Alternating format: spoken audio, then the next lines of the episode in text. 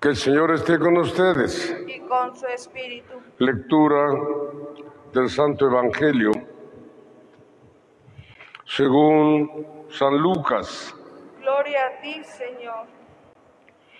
En aquel tiempo Jesús dijo a sus discípulos, yo les aseguro que, todo a, que a todo aquel que me reconozca abiertamente ante los hombres, lo reconocerá abiertamente el Hijo del Hombre ante los ángeles de Dios. Pero aquel que me niegue ante los hombres, yo lo negaré ante los ángeles de Dios. A todo aquel que diga una palabra contra el Espíritu, con- contra el Hijo del Hombre, se le perdonará. Pero aquel que blasfeme contra el Espíritu Santo, no se le perdonará.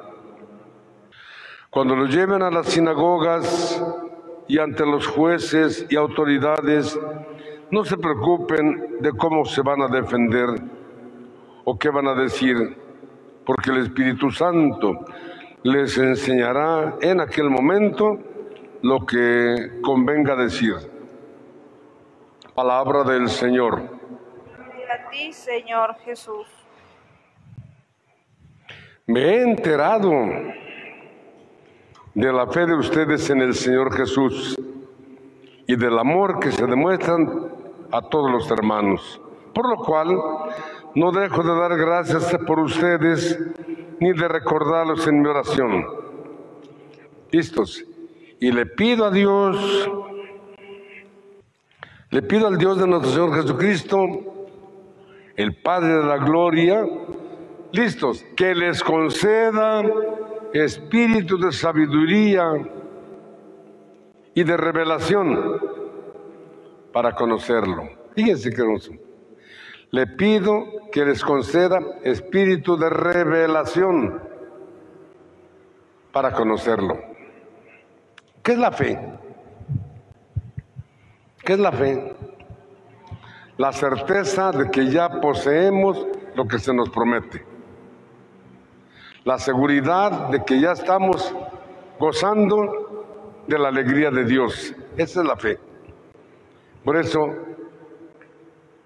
el hombre, la, la- persona de fe, vive en paz interiormente. La paz interior es la seguridad de que creemos. Si no hay paz interior, si estamos en broncas, no crees.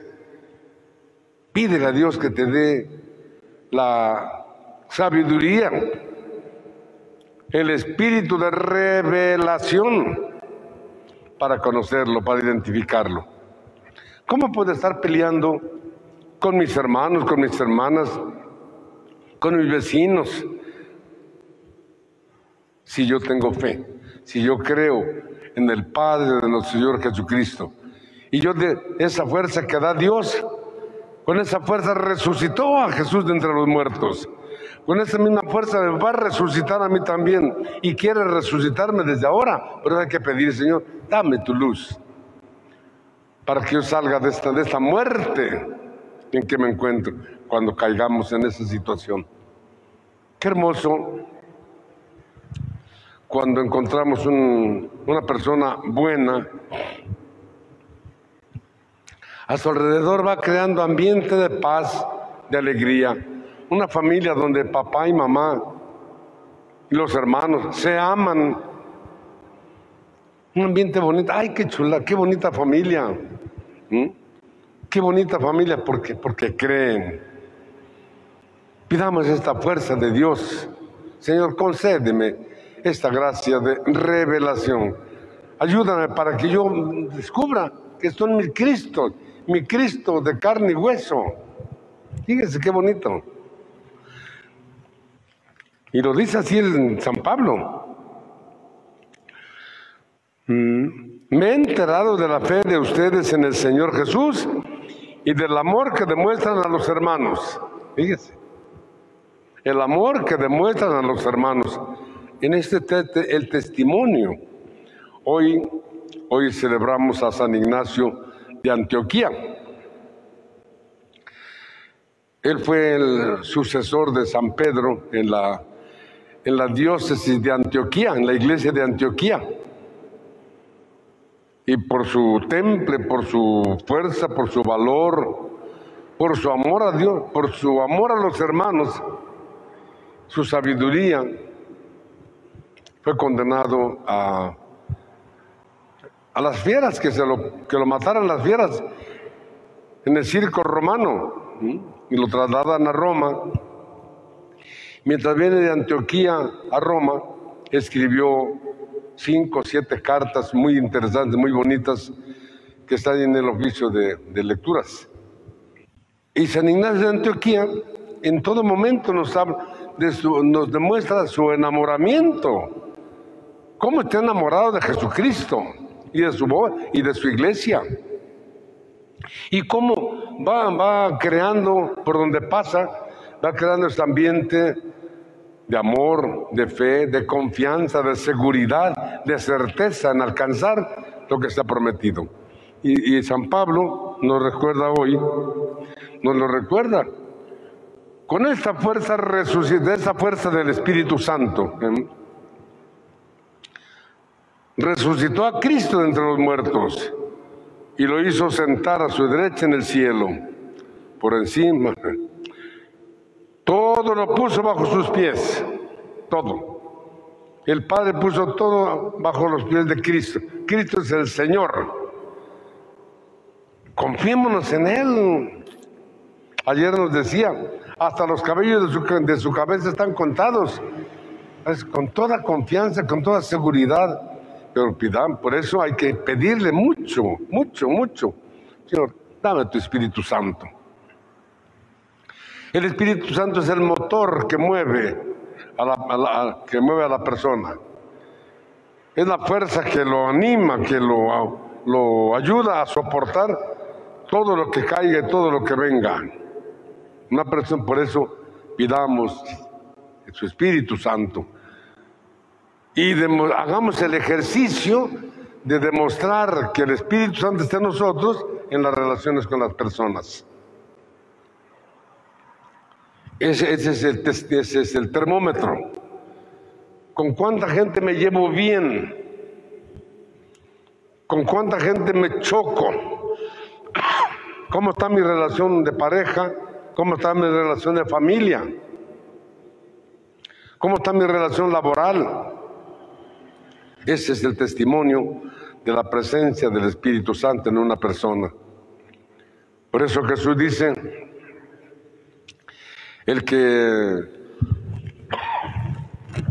el que dice una palabra, el, María, el que me niega a mí, pues niega, no, no tiene el Espíritu de Dios. ¿Y cómo le negamos a Cristo? Vuelvo, insisto, en las relaciones personales. Es el termómetro.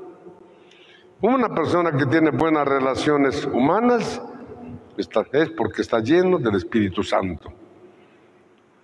No rechacemos esta, esta fuerza de Dios.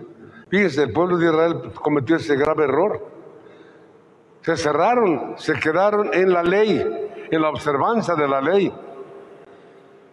La ley material, pero perdieron el espíritu de la ley a quien los abogados, los buenos abogados, conocen el espíritu de la ley, es decir, la intención que el legislador tuvo al, dar esta ley. Y con eso ganan sus, sus pleitos. El espíritu de la ley. ¿Qué intención tiene Dios al darnos esta ley, este mandamiento? Y les valió, no, la observancia, la observancia.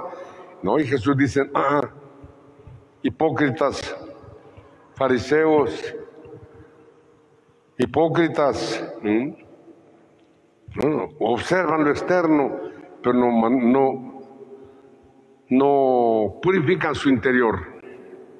Que no nos diga, que no nos diga hacia nosotros. Que nosotros nos digan, entra, bendito, entra, mente. Por eso pidamos la gracia de la revelación para conocerlo, para, para creer que Él está presente en cada acontecimiento, en cada persona, en cada cosa que nos sucede.